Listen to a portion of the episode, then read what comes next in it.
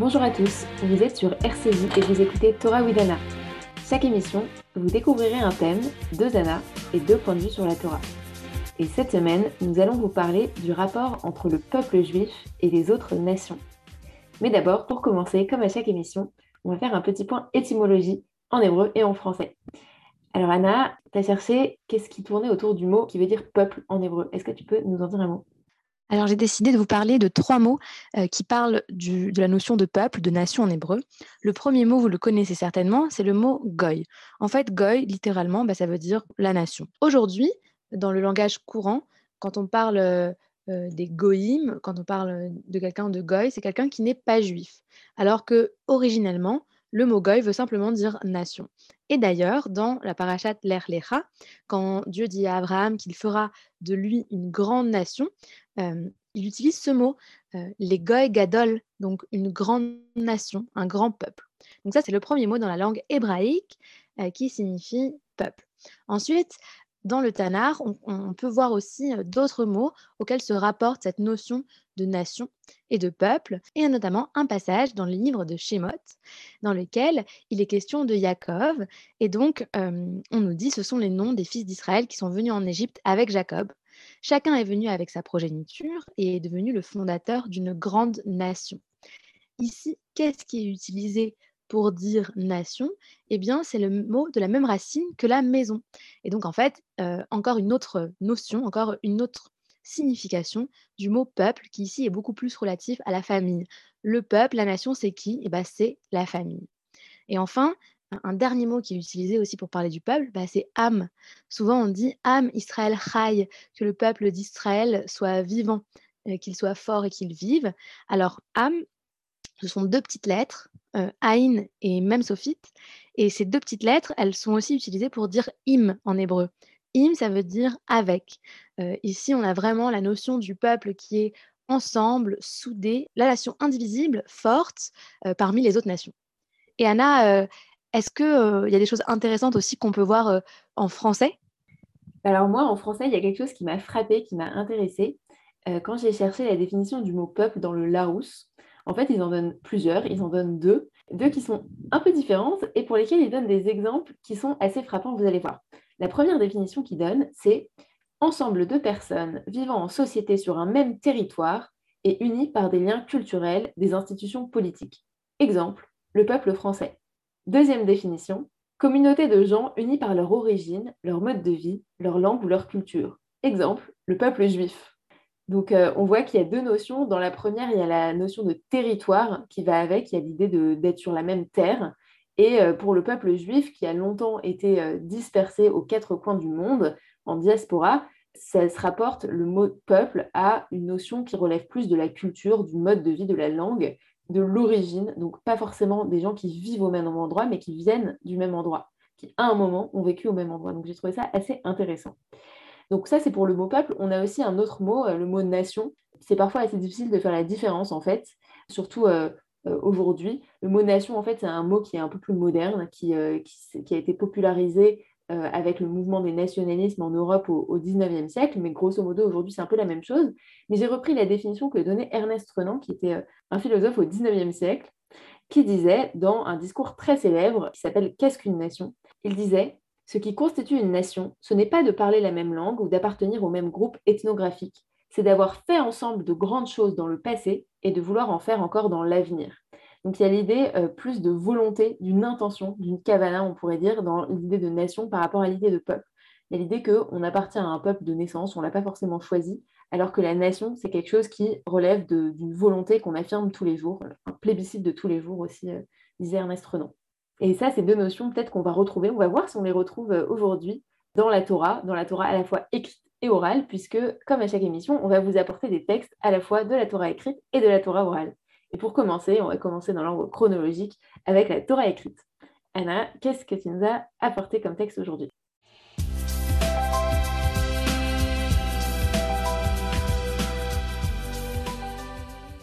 Alors, cette semaine, j'ai décidé de vous apporter deux textes j'ai dérogé un peu à la règle car je trouvais intéressant de voir les deux visions qu'il existe des autres nations dans la Torah, deux visions vraiment radicalement opposées. Alors, le premier texte que j'ai envie d'apporter, c'est celui de la paracha Yitro. Alors Yitro, c'est le nom de la paracha dans laquelle est donnée la Torah. Pourtant, elle ne s'appelle pas Matan Torah, cette paracha, mais elle s'appelle Yitro. Qui est Yitro? C'est le beau-père de Moïse, qui lui est un prêtre étranger. C'est un prêtre païen. Il a une communauté de fidèles, on peut l'imaginer, il l'avait en tout cas. Et c'est quelqu'un qui aime énormément Moïse. Lorsque Moïse sort d'Égypte avec tout le peuple juif, il rencontre Yitro et il se jette dans ses bras. Puis il raconte à Yitro toutes les aventures qui lui sont arrivées, toutes les péripéties qu'il a dû traverser pour en arriver jusqu'ici. Et on sent qu'il considère Yitro vraiment comme une oreille, comme un, un, bon conseil. Et Yitro va donner des conseils de gestion du peuple à Moïse. Il va lui dire, Moïse, tu ne peux pas rester assis au milieu de ton peuple de cette manière, alors que tout le monde est debout en train d'attendre que, tu répondes à leurs questions. ce n'est ni digne pour toi, ni digne pour eux. Il, il, encourage à nommer des juges qui pourront répondre aux questions du peuple. Il l'encourage à déléguer. Donc c'est vraiment la première leçon de management dont on est témoin après la sortie d'Égypte. On pourrait penser que Moïse n'a que faire des conseils d'Yitro, puisqu'il n'est même pas juif. Pourtant, c'est quelqu'un qui l'écoute, puisque dès qu'Yitro lui donne ses conseils, Moïse les applique immédiatement. Et donc on voit ici une vision très positive finalement des autres nations. On prend conseil, euh, Moïse lui fait confiance, et, il applique les conseils qu'il lui donne. Il n'y a aucune discrimination, euh, il n'y a aucun rejet, il n'y a aucune peur et euh, il y a même une assimilation de l'autre nation ensuite au judaïsme. Donc euh, voilà une vision assez positive, voire même un peu fusionnelle. Ensuite, le deuxième texte que je voudrais vous apporter, c'est le récit d'Amalek. Que se passe-t-il lorsque les Juifs sortent d'Égypte? Dès qu'ils sortent d'Égypte, ils se font en fait attaquer par Amalek. Amalek, on ne sait pas vraiment qui, qui est ce personnage, mais on comprend que il n'y a pas vraiment de passé entre Amalek et les Juifs. Amalek, c'est vraiment le symbole de la haine gratuite, de l'antisémitisme gratuit vis-à-vis des Juifs, puisque les Juifs ne, lui ont rien fait, mais lui les déteste déjà et souhaite les attaquer et en venir à bout avec cette nation, pourtant qui vient de sortir d'épreuves tellement déjà assez difficiles. Et c'est à ce moment-là que Moïse va monter sur une colline au-dessus de cette scène où vont se battre les Juifs et les troupes d'Amalek. Et Moïse, il va, il va lever ses deux bras au ciel avec deux de ses plus fidèles amis. Et avec l'aide de Dieu, ils vont vaincre Amalek. Mais on voit ici que vraiment vaincre cet ennemi étranger nécessite l'intervention divine. simplement la force ne suffirait pas pour vaincre Amalek. Et donc, on a une autre vision du peuple étranger, une vision du peuple extrêmement négative, celui qui déteste gratuitement, celui qui attaque, et celui dont on ne peut pas se débarrasser sans l'aide de Dieu, du fait peut-être de sa haine complètement absurde vis-à-vis des Juifs. Et d'ailleurs, il y a même une mitzvah de se souvenir de ce que nous a fait Amalek, donc on doit se souvenir de la manière dont les autres peuples nous ont maltraités.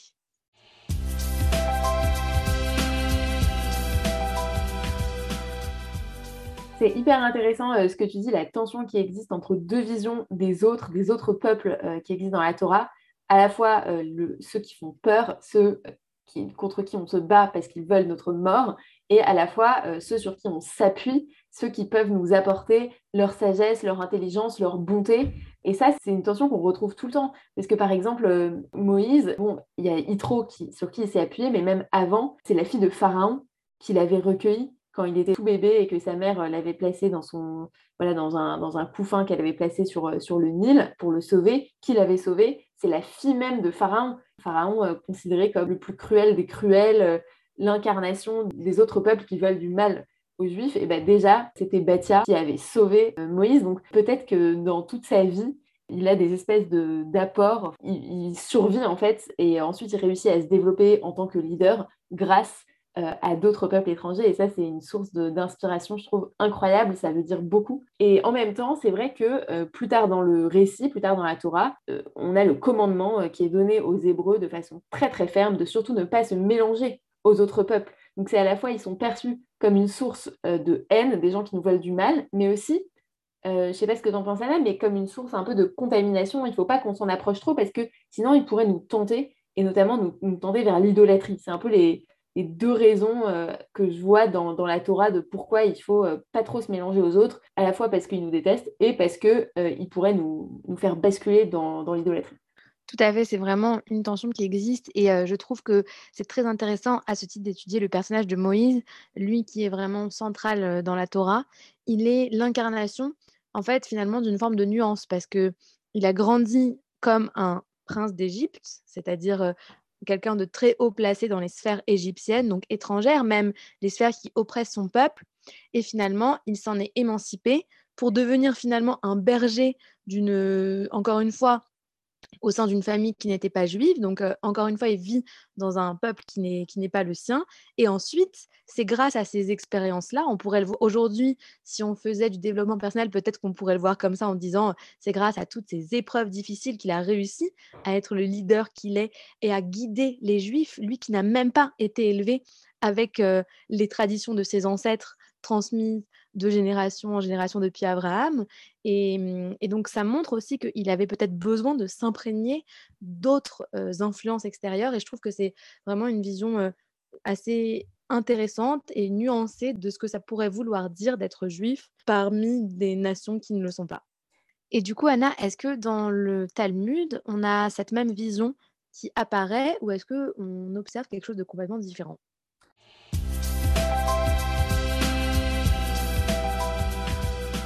Alors, dans le Talmud, moi j'ai choisi aujourd'hui d'amener un texte issu du traité Avodazara.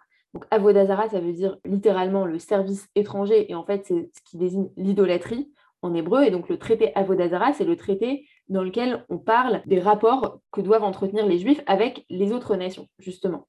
Euh, et dans le traité Avodazara, au début du traité, il y a un passage que j'ai trouvé extrêmement intéressant qui nous parle d'un sujet a priori un peu niche, mais vous allez voir, c'est une leçon qui est plus large que ça.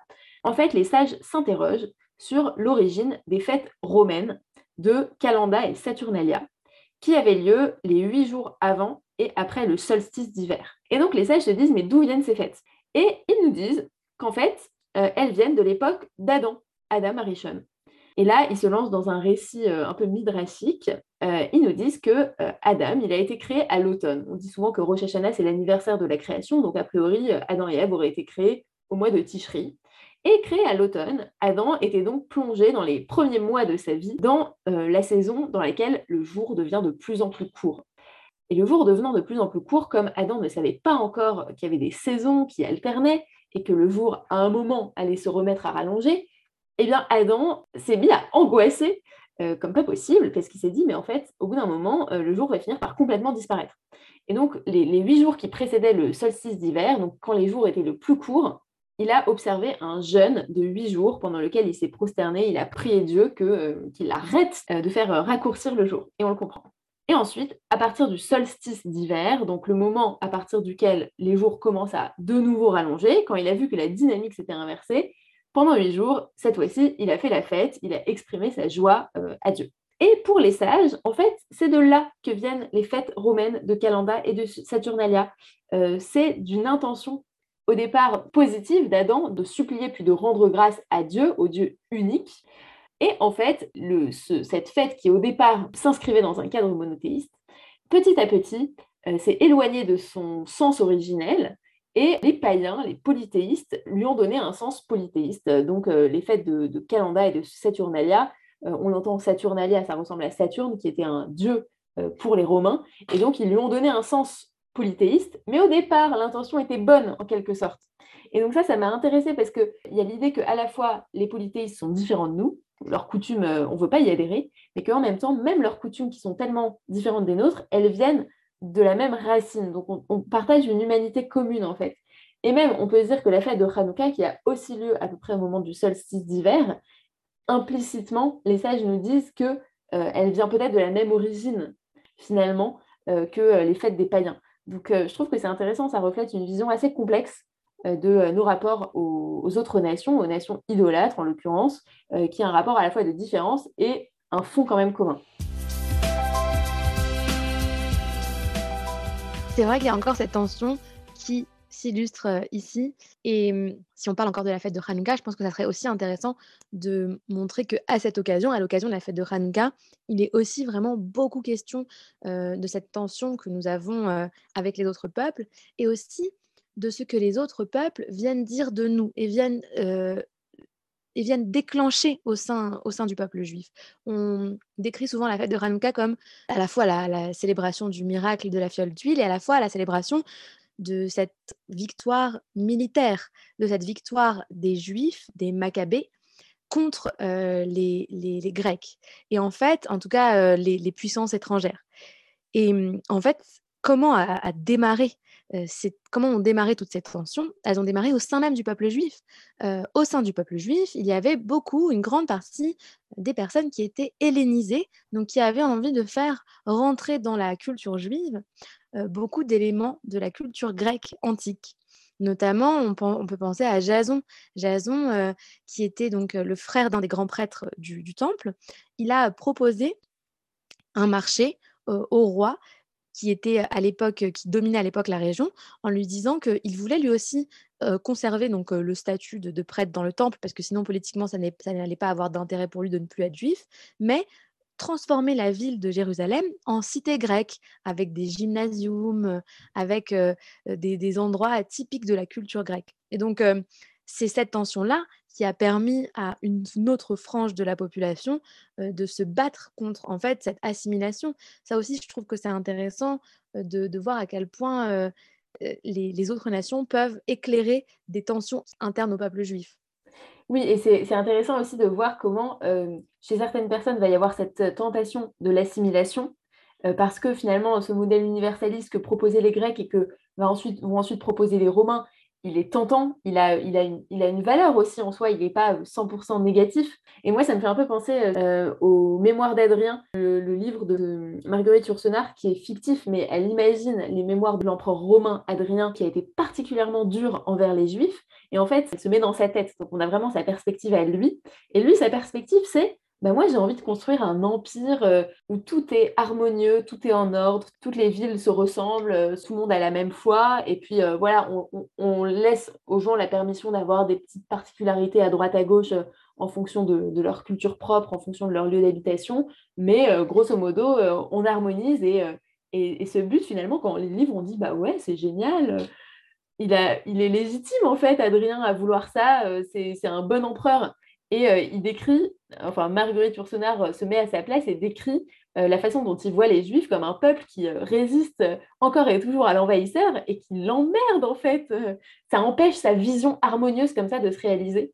Et donc ça interroge en fait sur pourquoi, pourquoi c'est important pour les Juifs de rester, de rester fidèles à leurs particularités dans un monde où l'universalisme est euh, érigé en valeur absolue. Et c'est pas seulement le cas chez les Grecs, chez les Grecs et chez les Romains, c'est aussi le cas aujourd'hui dans le monde occidental, en France en particulier. Il y a l'idée qu'il euh, y, a un universalisme et qu'il faut adhérer aux valeurs universelles. Et à ce titre, c'est difficile de faire valoir l'idée qu'on peut vouloir rester fidèle à une tradition particulière.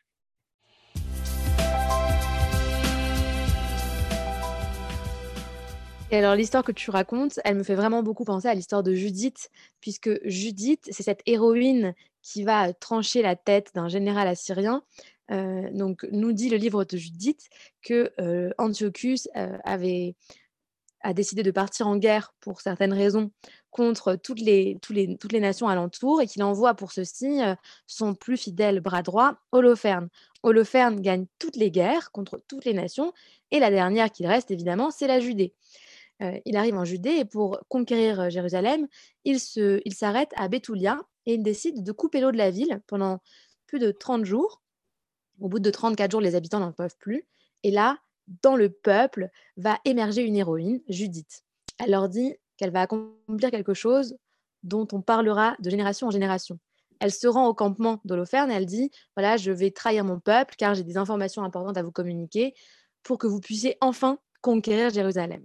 Et finalement, au bout de quelques jours, elle se retrouve avec le général de guerre dans la tente, elle le fait boire, elle le fait manger du fromage, et à la fin, il est tellement sous et il est tellement repu qu'elle lui tranche la tête. Elle revient dans la ville avec la tête du général entre les mains, donc, il y a beaucoup de, chefs-d'œuvre qu'on peut voir de cette scène épique de Judith avec la tête d'Holoferne entre les mains.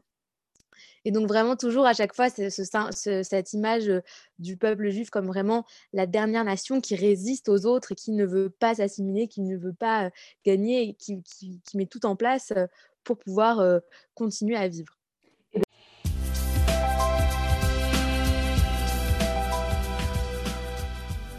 Alors peut-être pour terminer rapidement, Anna, on peut parler de deux commentateurs qui nous ont intéressés à ce sujet.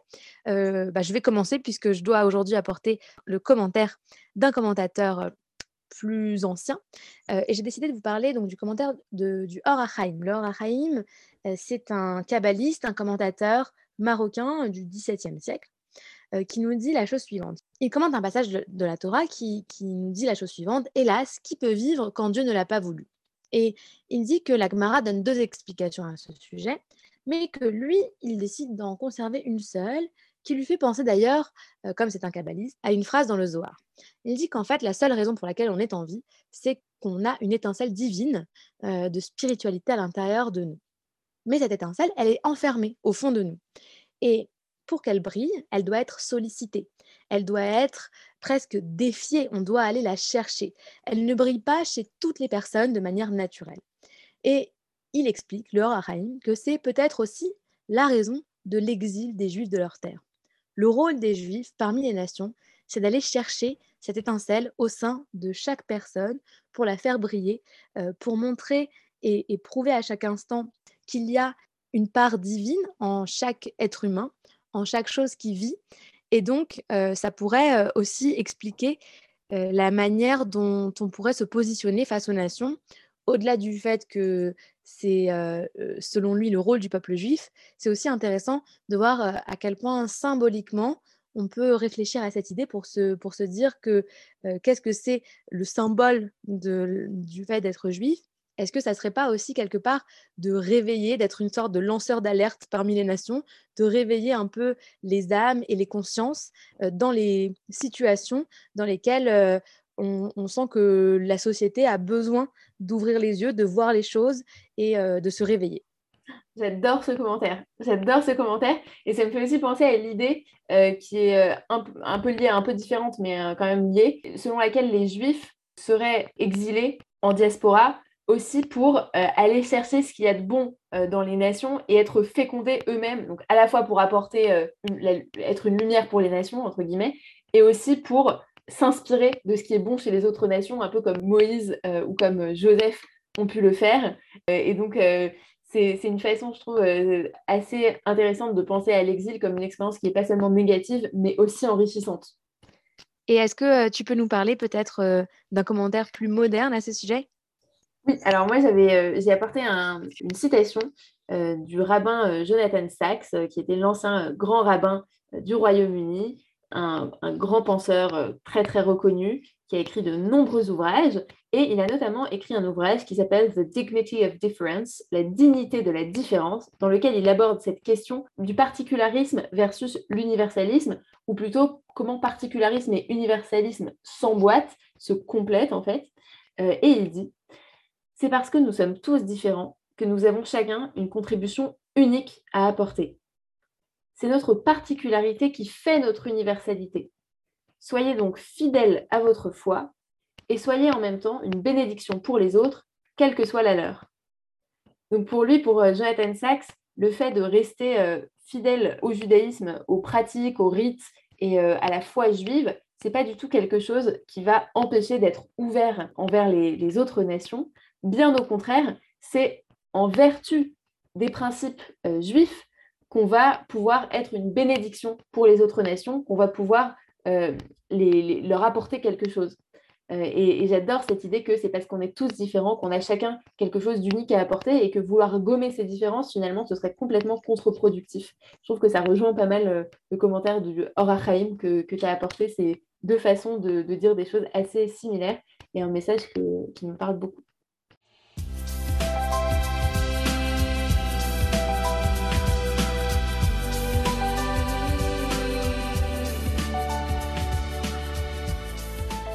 Merci d'avoir écouté Torah Widana sur RCJ. S'il y a des questions que vous aimeriez qu'on traite, vous pouvez nous en faire part sur Facebook, sur notre page Ladaat ou sur Instagram à Torah Widana. Et on essaiera d'y consacrer une émission.